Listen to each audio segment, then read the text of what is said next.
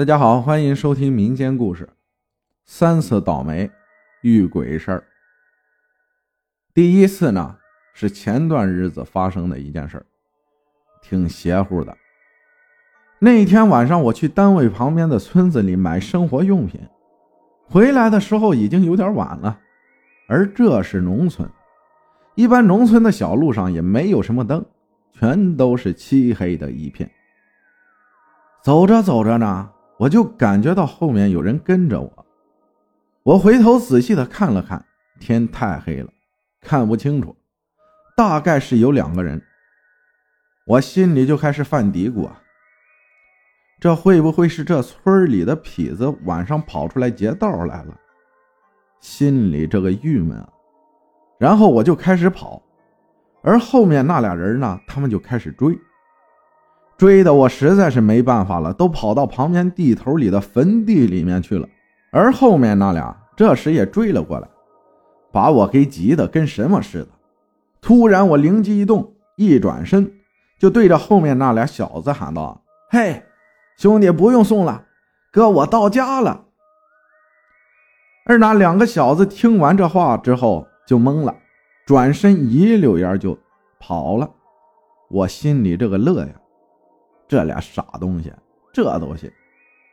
就在这时，突然的不远处传来当当当的声音，而且还有火星子蹦出来，我觉得挺奇怪的，于是就跑过去看看。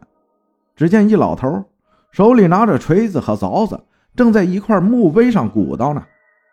我就问那老头：“大爷，都这么晚了，咋还不回家睡觉啊？”那老头一张嘴。说话就把我给吓懵了，妈的，也不知道是哪个混蛋刻碑的时候把俺的名字给刻错了，俺出来改改。第二次奇遇啊，这生命中的第一次奇遇，至今都让我还心有余悸。但是不管怎么说，人就再怂也不能怕鬼啊。这不是前两天公司里储备的口粮又给吃光了。这又要去采购了，这回为了避免上一次的状况，我这次天还没黑就去那村里买了一大包吃的，就赶紧的往回走。不过事情啊，往往就是这么背，还没走几步就碰上了同事，非要我陪他喝酒去。不过人家盛情难却，所以这一喝就整到天黑了。喝罢了酒。同时也不送我，就自顾的回家去了。我是又一次独自一人走在了这条漆黑的田间小道上。大概由于啤酒喝太多的原因吧，有些尿急。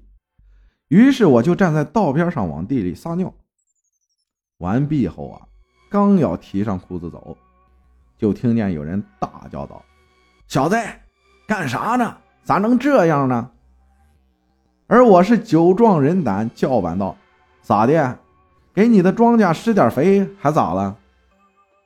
不过那人说了一句话，一下子就把我给吓得酒醒了。干什么呢？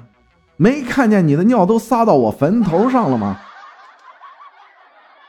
第三次奇遇，俗话说“事不过三”，有了前两次的经历后，我算是怕了。真后悔来到这里工作。这几天我是想了又想，再这样下去，指不定哪天我就被整疯了。于是我决定辞职不干了。跟领导一说，领导呢还不同意，好言相劝要我留下。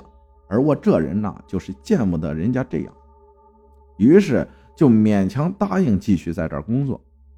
不过无巧不成书。我这一要求辞职啊，领导还以为是我在这儿找不到对象的原因呢。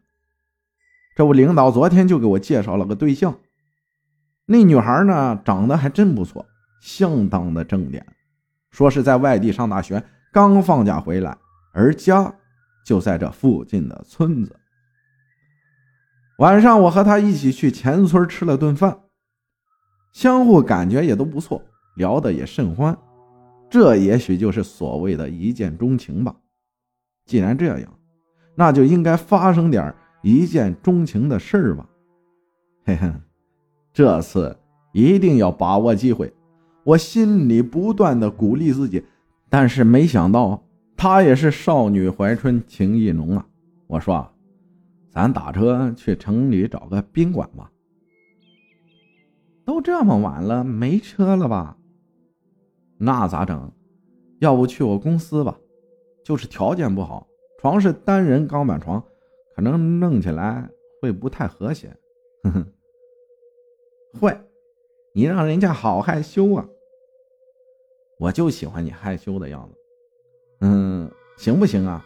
嗯，还是还是去我家吧。我住新房，里面什么都是新的，可舒服了。嗯哼，那行，就依你了。我就跟着他走啊，我心里急啊，咋还没到啊？走着走着，他突然停下了。我问啊，咋了？怎么不走了？我到家了，在哪儿啊？哪儿有房子啊？你看那边。